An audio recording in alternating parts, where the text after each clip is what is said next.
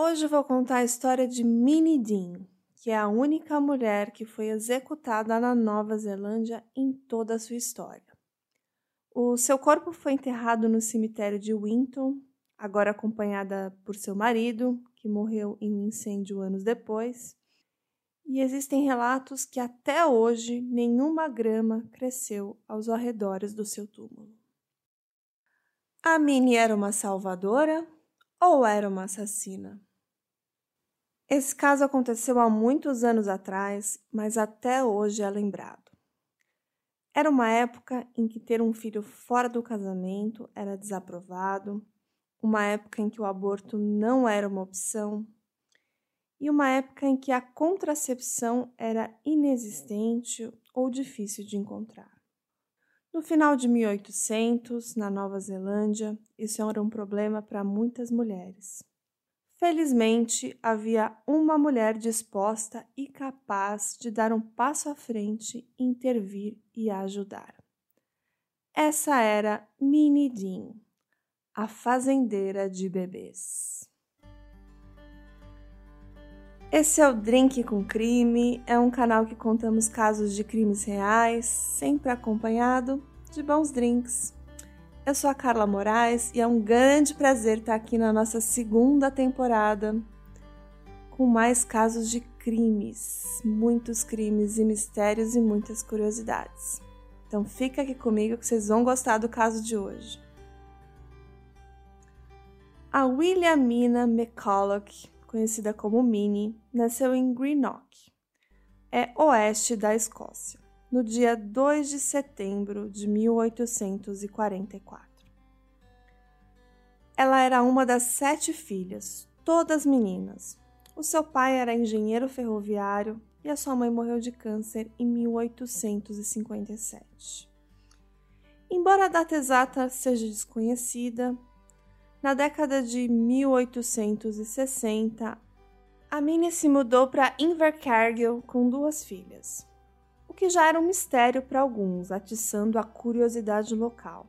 E a sua explicação é que ela era uma viúva de um médico da Tasmânia.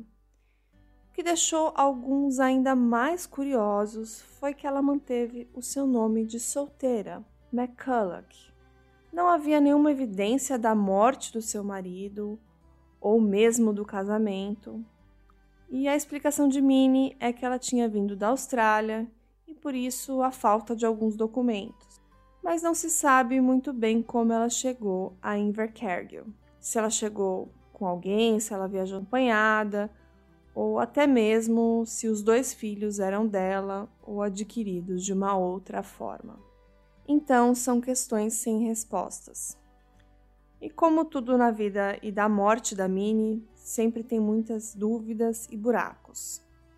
Mas vamos lembrar aí que é uma história centenária, né? Então, independente da veracidade da história é, que ela era ou não viúva, é, o que a gente sabe é que em 1872 ela se casou novamente, ou se casou pela primeira vez, não sabemos, mas era um dono de uma pousada chamado Charles Dean, que ficou ao seu lado até o fim da sua vida. A presença da Minnie em Invercargill não foi inteiramente aleatória. Parece que uma tia materna dela foi uma das fundadoras da cidade, a Granny Kelly, como era popularmente chamada. E ela devia saber a história verdadeira da sua sobrinha, ou saber que aquela não era a sua história verdadeira, eh, se ela era mesmo viúva ou não, se aquelas eram ou não as suas filhas mas a Granny Kelly nunca a denunciou. E ela já era uma senhora bem idosa. Ela morreu um pouco antes de todo esse escândalo que eu vou contar para vocês. A Minnie e o Charles moravam em Ethel Creek. E anos depois, as duas filhas da Minnie, que já eram bem mais velhas, elas se casaram e seguiram em frente. Mas a tragédia não ficou muito atrás. Um dia, em 1882, a filha da Minnie e dois netos foram encontrados no poço do seu próprio quintal. O júri de um inquérito, em um ato de talvez gentileza, ali com o marido enlutado, visto que naquela época o suicídio era considerado pecado, se recusou a fazer qualquer conclusão oficial sobre como eles acabaram ali. O casamento entre a Minnie e o Charles não gerou filhos e a Minnie começou a colecionar filhos para valer.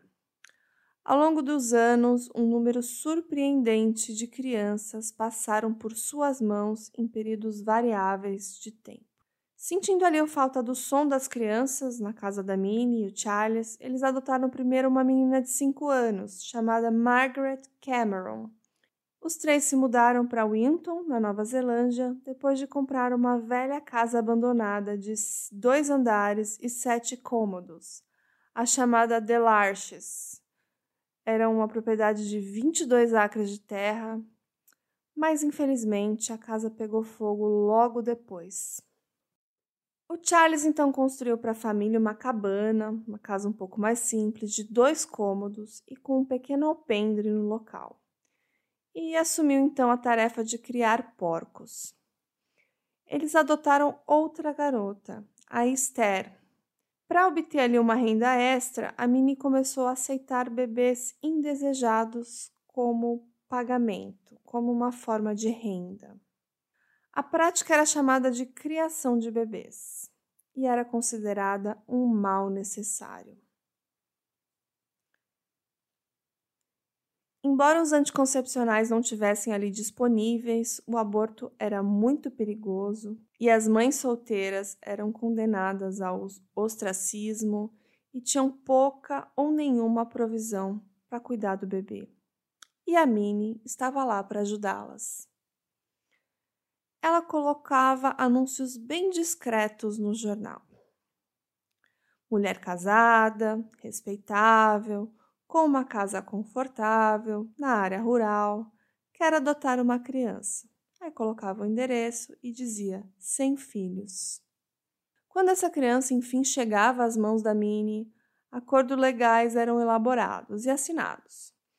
E para a maioria dos bebês que ela colheu existia uma documentação. E ela ganhava ali uma quantidade por semana. Algumas vezes ela adotava por uma quantidade única, variando entre 10 e 30 libras, e outras famílias pagavam eh, de acordo com o que elas podiam semanalmente. E a Mini, ela era conhecida por receber até nove crianças de uma vez mas falaremos mais sobre números depois. Bom, a mortalidade infantil era um problema bem significativo na Nova Zelândia naquela época, e estima-se que entre 80 e 100 a cada mil nascidos vivos não sobreviveram. Então não era muito surpreendente quando um bebê, sob os cuidados da Minnie, morria. Em outubro de 1889, um bebê de seis meses morreu de convulsões, depois de ficar doente por três dias. E depois, em março de 1891, um bebê de seis semanas morreu de inflamação das válvulas cardíacas e congestão pulmonar. E uma testemunha médica da época relatou que todas as crianças que moravam lá em Delarches foram muito bem cuidadas e recebiam alimentação adequada. No entanto, um relatório também indicou que as instalações eram inadequadas. O legista exonerou a Mini de qualquer irregularidade, mas recomendou que ela reduzisse o número de crianças sob os seus cuidados, bem como melhorasse as condições da moradia. A Mini obedeceu, mas apenas parcialmente. Ela reduziu ligeiramente o número de crianças que ela cuidava, mas ela não fez muito esforço ali para melhorar as condições eh, da casa. Bom, acho que vocês já entenderam como a Minnie conseguia essas crianças, esses filhos, né? Mas vamos falar agora o que aconteceu depois. Parece que seis morreram, dez viveram e três outros foram para destinos desconhecidos. E parece que uma outra criança ficou sob os seus cuidados por muito pouco tempo e depois foi removido para a polícia. E assim, vendo esses números, esse não é um histórico tão ruim quando você considera esse período do tempo, como eu já expliquei. Especialmente porque algumas dessas crianças eram extremamente jovens e até mesmo recém-nascidos. E as chances de sobrevivências eram pequenas para um bebê sem leite materno, numa época em que outros tipos de leite era muito arriscado, né? Poderia existir contaminação, também não existia fórmula, por exemplo. Então, em 1891, abriram um inquérito para mim. Uma das crianças sob o cuidado dela, a Berta Curry, de seis semanas, morreu. Eles constataram que ela estava bem nutrida, mas provavelmente morreu de causas naturais, e criticaram mais uma vez o estado da casa. E no momento da morte da criança, a Minnie tinha 10 filhos no total sobre os seus cuidados, com idade entre 6 semanas e 11 anos. Três dormiam com a Minnie na sua cama, quatro em caixas pelo quarto, dois dormiam com o Charles no alpendre e dois compartilharam uma cama na cozinha. Apesar da superlotação e do estado de degradação da casa, todos os pequeninos eram bem alimentados e bem cuidados. E o inquérito pode ter exonerado a Minnie da responsabilidade pela morte da Berta, mas ele foi publicado em diversos jornais, o que trouxe ali muita atenção negativa e no futuro ela acabou ficando muito relutante em relatar essas mortes sobre os seus cuidados. Durante esse período, também a polícia tornou-se cada vez mais interessada nas suas atividades e criaram uma nova lei, é a Lei de Proteção à Vida Infantil. Ela foi introduzida em 1893 para monitorar essas criações de bebê. Então exigia que os envolvidos eles registrassem a si próprios e todas as crianças sob os seus cuidados. Mas a Mini nunca se inscreveu nesse, nesse programa, nessa lei, acreditando, talvez com razão, que a sua autorização fosse negada.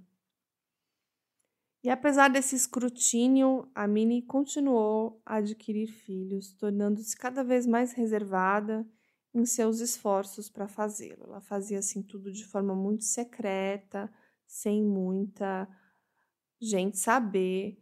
E mas a parte desconcertante disso tudo é que apesar de tudo que aconteceu, ela nunca parou.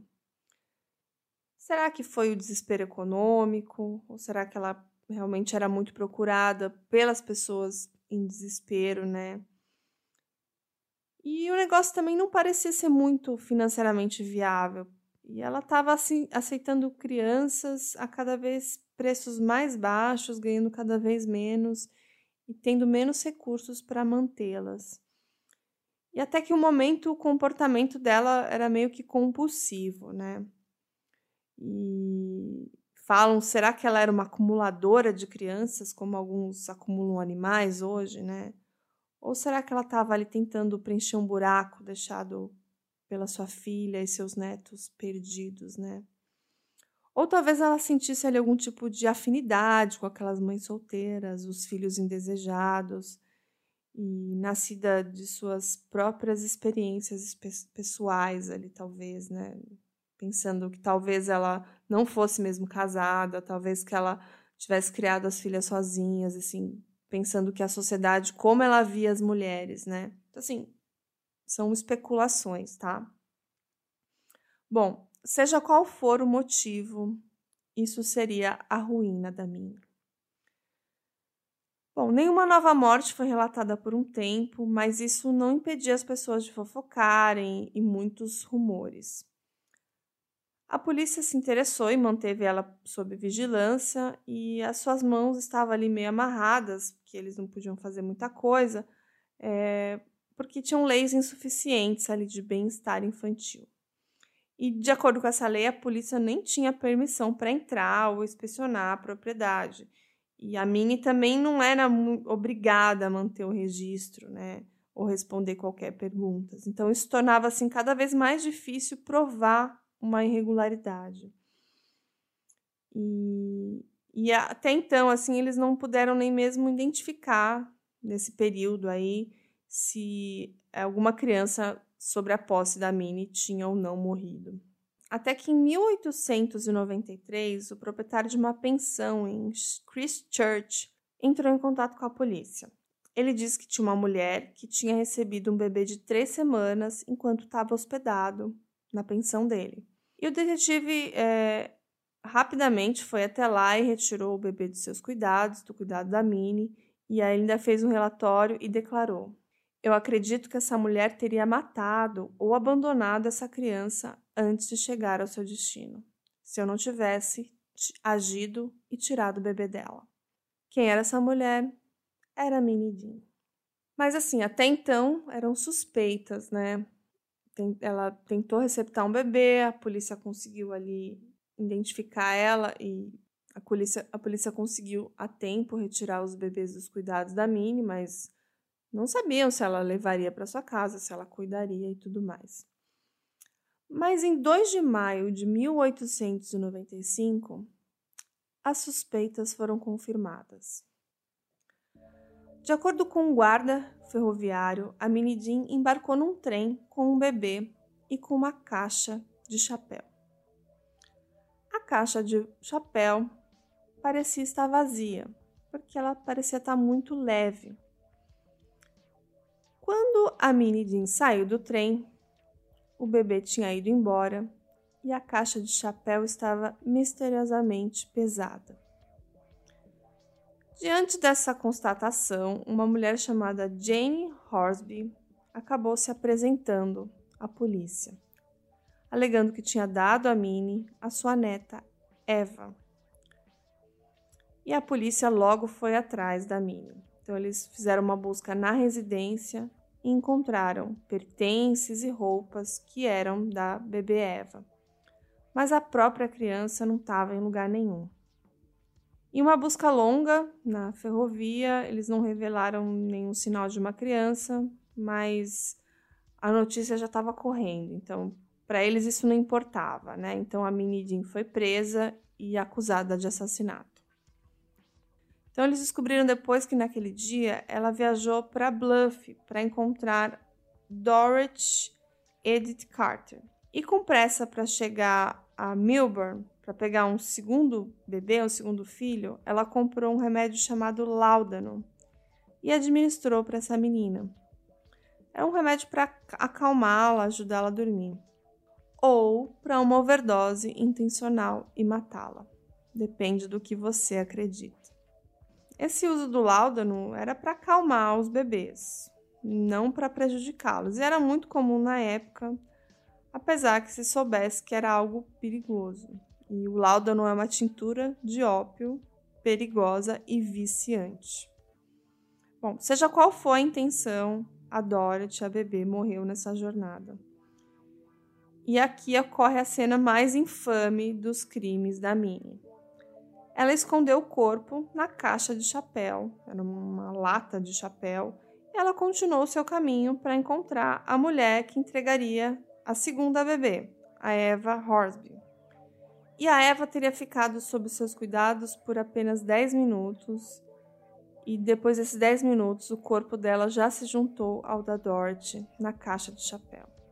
E a Minnie depois alegou que isso foi resultado de uma queda. E depois o médico que fez uma autópsia sugeriu que seria asfixia a causa mais provável da morte. Então, um jornaleiro também é, presenciou isso. Ele notou que a Minnie estava com o bebê lá no começo da sua jornada, mas nenhum bebê no outro. E essa informação também foi passada para a polícia, que rastreou as origens do bebê e também confrontou a Minnie.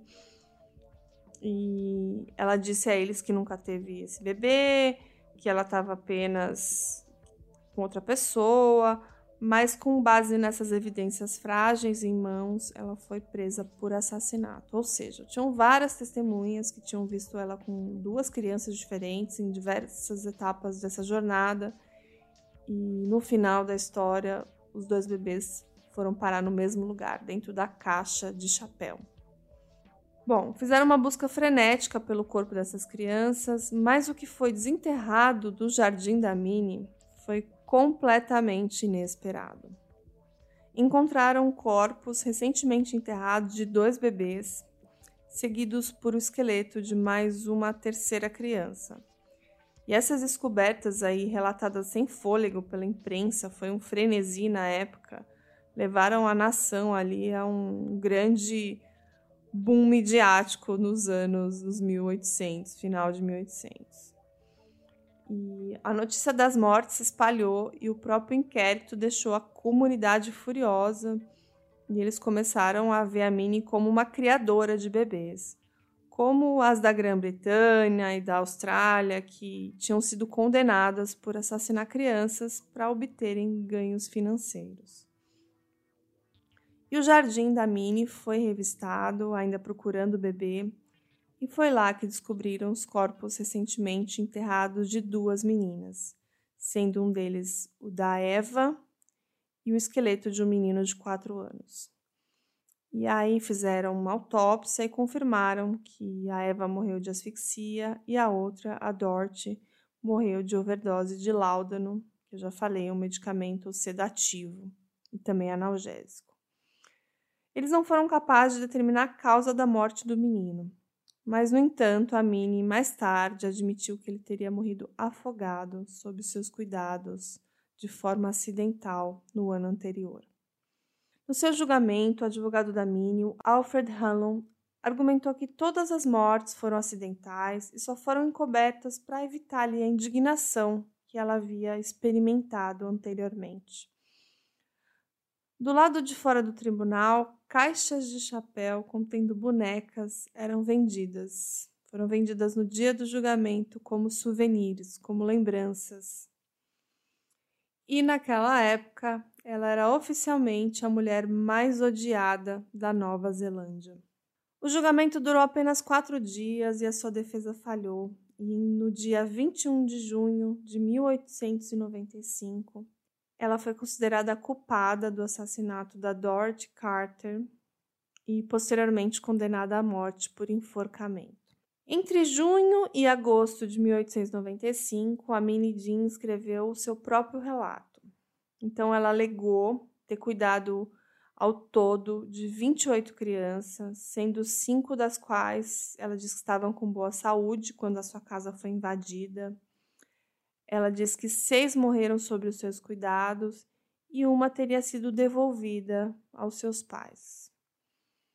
Além das suas duas filhas adotivas oficialmente, isso daria ali um total de 14 crianças sem paradeiro, porque ela só explicou é, o paradeiro de parte delas. Tem uma autora, a Linley Root, ela fez uma biografia da Minnie e ela conta que ela traçou as origens de 18 dessas 28 crianças. Ela diz que destes 16 teriam nascido fora do casamento.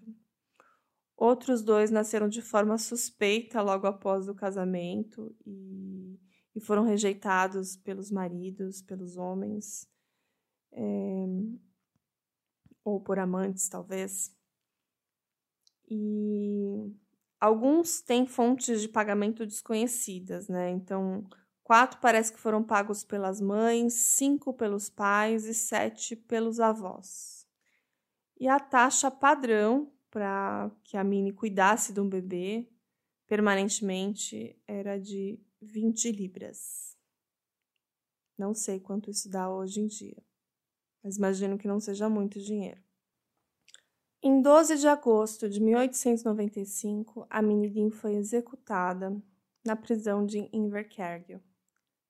Em 12 de agosto de 1895, a Minidin foi executada na prisão de Invercargill. De acordo com o jornal da época, o The Otago Daily Times, ela caminhou linha reta sem parar até a portinhola. Deu uma olhada minuciosa, primeiro para a forca, depois para os seus pertences, depois para meia dúzia de pessoas que estavam lá embaixo. Ela deu um olhar de desprezo e repugnância para o carrasco e colocou-se numa posição para facilitar o trabalho dele, tanto quanto possível.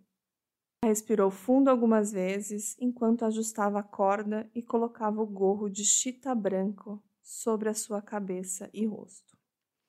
As suas palavras finais alegaram a sua inocência. Ela disse assim: Não tenho nada a dizer, exceto que sou inocente. Existem relatos que, quando ela caiu pelo alçapão, ela gritou: Ó oh Deus, não me deixe sofrer. Até hoje, a Minidin ela existe no folclore da Nova Zelândia como assassina de bebês da Ilha do Sul. E de acordo com a lenda local, ela matava os bebês com um alfinete de chapéu e vivia sempre vestida de preto, dos pés à cabeça. A Minnie era como o bicho-papão da nossa cidade quando eu era criança, disse uma moradora, a Ellen Henderson. Se você estava sendo levado, levando uma bronca, sendo travesso, você provavelmente ouviria: é melhor você tomar cuidado ou vão mandá-lo para a fazenda da Minnie Dean. E nunca mais haverá notícias de você. Bom, essa é uma história super antiga, mas interessante, tem muito viés aí político, social interessante que eu queria trazer para vocês. Mas, 12 anos atrás, teve um novo mistério envolvendo o nome da Minnie. Na sexta-feira, dia 30 de janeiro de 2009, apareceu no cemitério uma lápide, na verdade, uma placa de homenagem. Ela apareceu misteriosamente no local do túmulo da Minnie. E a lápide dizia: Minnie Dean faz parte da história de Winton. Onde ela está agora não é nenhum mistério. E não se sabia quem colocou aquela lápide lá. A família distante, né? Os filhos, bisnetos, sei lá. É, foram considerados ali, mas eles, os descendentes afirmaram que a lápide não foi colocada por eles. Anos antes, em 1985, a Television New Zealand exibiu uma série sobre o advogado que defendeu ela, o Alf Hanlon. E nesse episódio, eles concluíram que fizeram lá uma entrevista, assim, uma coisa meio histórica, dizendo que ela era culpada somente de homicídio culposo. E o produtor do episódio, que era o Wayne Torrell, achou que o túmulo dela deveria ter uma lápide, porque era um lugar assim sem nenhuma identificação nem nada. E eles entrevistaram então as pessoas da cidade lá de Winton e todos eles disseram que deveria ter uma lápide, alguma coisa, é, pelo menos para identificar o local e tudo mais. Mas nada foi feito. Eu vou aproveitar e pedir para vocês depois seguirem a gente lá no Instagram que eu vou deixar umas fotos como era o, originalmente o local onde ela estava enterrada, que é um lugar sem identificação, sem nada, num cemitério histórico assim bem bonito. Vou deixar umas fotos lá. E o sobrinho bisavô da Minnie Jean também desejava que uma lápide, ergueu uma lápide lá na sua sepultura não identificada. Ele foi consultado isso 113 anos depois dela ter sido condenada à morte. E o nome desse sobrinho bisavô é Martin McRae. Ele é um jardineiro de Stirling, na Escócia, né? lá do outro lado do, do, do país, né? Falando de Nova Zelândia, estamos falando agora de Escócia. Mas ele escreveu um, uma carta para a comunidade lá de Winton no final de novembro daquele ano, 1985, eu estou falando dizendo que ele estava pensando em preparar-lhe uma lápide para sua tia-avó. E aí então esperavam que nessa lápide tivesse, por exemplo, o nome dela, a data que ela morreu. É, tinha inclusive mandado uma sugestão de frase, que era a memória de Charles Dean, 1836 a 1908, e sua esposa Wilhelmina McCulloch, 1844 a 1800. 895. Descanse em paz. Uma frase tradicional de lápides, né? Mas essa nova lápide aí, né, confundiu todo mundo com aquela frase super enigmática, né? Minnie Jean faz parte da história, onde ela está agora, não é nenhum mistério. Muitos moradores ali ficaram intrigados a saber que uma lápide diferente foi instalada no cemitério local. Teve um presidente lá da Fundação de Conservação de Cemitérios Históricos da Nova Zelândia, é, o nome dele é Stuart Harvey, de Dunedin. Ele disse que o direito de colocar uma lápide estaria nas mãos da família, mas que ele não sabia a origem daquela lápide ali misteriosa. E nenhum pedreiro monumental ali da região assumiu ter feito a lápide mas todos que a viram disseram que ela foi feita por um profissional. E os custos estimados para uma placa como aquela seriam de 2 mil dólares americanos. Eu vou deixar também fotos dessa lápide misteriosa que apareceu lá no cemitério, tá? Bom, mais um século desde que ela foi considerada culpada de infanticídio, enforcada, Agora, essa nova placa em um chamariz, né, o número crescente de pessoas passou a visitar o seu túmulo. E a polêmica lápide foi removida sem saber ao certo a sua autoria. Mas aí, em fevereiro de 2009, cerca de 60 pessoas compareceram para a inauguração de uma lápide autorizada, aí sim erguida em nome do sobrinho bisneto, o Martin McRae, Aí tinha só apenas os nomes e um singelo descanse em paz. Bom, eu já falei do fim da Minnie. Mas o que aconteceu com o Charles Dean, o marido dela, né? É, não se fala muito sobre isso, porque a vida dele foi completamente ofuscada aí pela fama da esposa, né? Ele foi considerado inocente e voltou a morar lá em Larches, mas em 1908 a casa se incendiou novamente, dessa vez com o Charles dentro. E ele não deixou família porque ele não tinha filhos.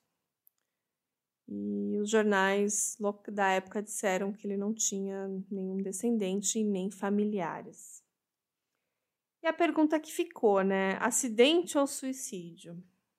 Acho que é mais uma resposta que jamais teremos ou até mesmo um crime, talvez. Alguém queria também matá-lo, achando que ele também era um infanticida. Não sei. Pensei nisso agora. Bom, até hoje, as crianças que se comportam mal são ameaçadas não com bicho-papões, mas para serem mandadas para Mini Jean. E as opções para as mulheres solteiras e as meninas que engravidavam ali na Nova Zelândia vitoriana eram horríveis. E algumas corriam o risco de morrer ali na mão de um aborteiro ilegal. Algumas é, escondiam o nascimento, que em si só já era um crime. E algumas até mesmo cometeram infanticídio. Outras crianças eram levadas para casa de resgates, e outros estavam dispostos a pagar alguém para que removesse essa criança, né, produto de sua vergonha, e a criasse como se fosse sua. E foi assim que surgiu essa indústria da criação de bebês, né? Eram pessoas que, de certa forma, se dedicavam a recolher essas crianças indesejadas aceitavam pagamento por isso. E a ideia de fornecer qualquer tipo de apoio para as mães solteiras para que pudessem manter seus filhos era considerada absurda, né? Pensava-se que, que essa coisa aí apenas encorajaria a imoralidade desenfreada. Não é nada muito diferente de hoje em dia, né? Algumas pessoas que julgam é, famílias menos abastadas que recebem ajuda financeira. Não vou entrar nesse mérito, mas acho que não melhoramos muito nesses nesses últimos séculos aí. E se a Minnie Jean merece aí o seu lugar terrível no folclore da Nova Zelândia, eu não sei. Mas existem pessoas que dizem que ela não era esse monstro todo, que apenas queria fazer o bem, mas algo saiu do controle. Foi muito interessante fazer esse caso para vocês, é um caso antigo histórico, mas muito curioso foi bastante difícil conseguir informações para escrever esse roteiro, então deu muito trabalho, então valorizem, por favor. As fontes que eu usei foi o Otago Daily News, Wikipedia. Achei um canal bem interessante também que é o The Scare Chamber, The ARA, que é The Encyclopedia of New Zealand, a Murderpedia e também um site chamado Adventure New Zealand. Então é isso, gente. Esse é o caso de hoje, curioso, histórico, para deixar a gente pensando aí e também pensando nesse folclore neozelandês que eu achei muito interessante. Então espero que vocês estejam curtindo o nosso canal, o nosso drinkzinho. Não esqueça sempre de inscrever nos nossos canais, a gente também está no YouTube. Clicar no sininho nas plataformas, ficar de olho que a gente posta episódio todas as semanas, às vezes até mais que um. Segue a gente lá no Instagram, no arroba. Te vejo no próximo episódio. Grande beijo. Tchau, tchau.